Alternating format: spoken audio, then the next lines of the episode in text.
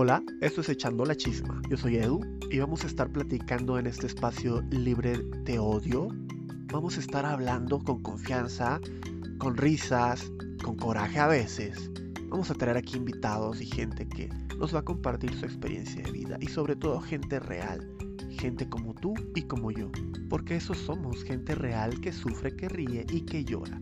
Y echando la chisma es porque hay que tomarse la vida relajada, no hay que tomársela tan en serio. Hay que romper con nuestra masculinidad tóxica, empezar a decir, ¿sabes qué?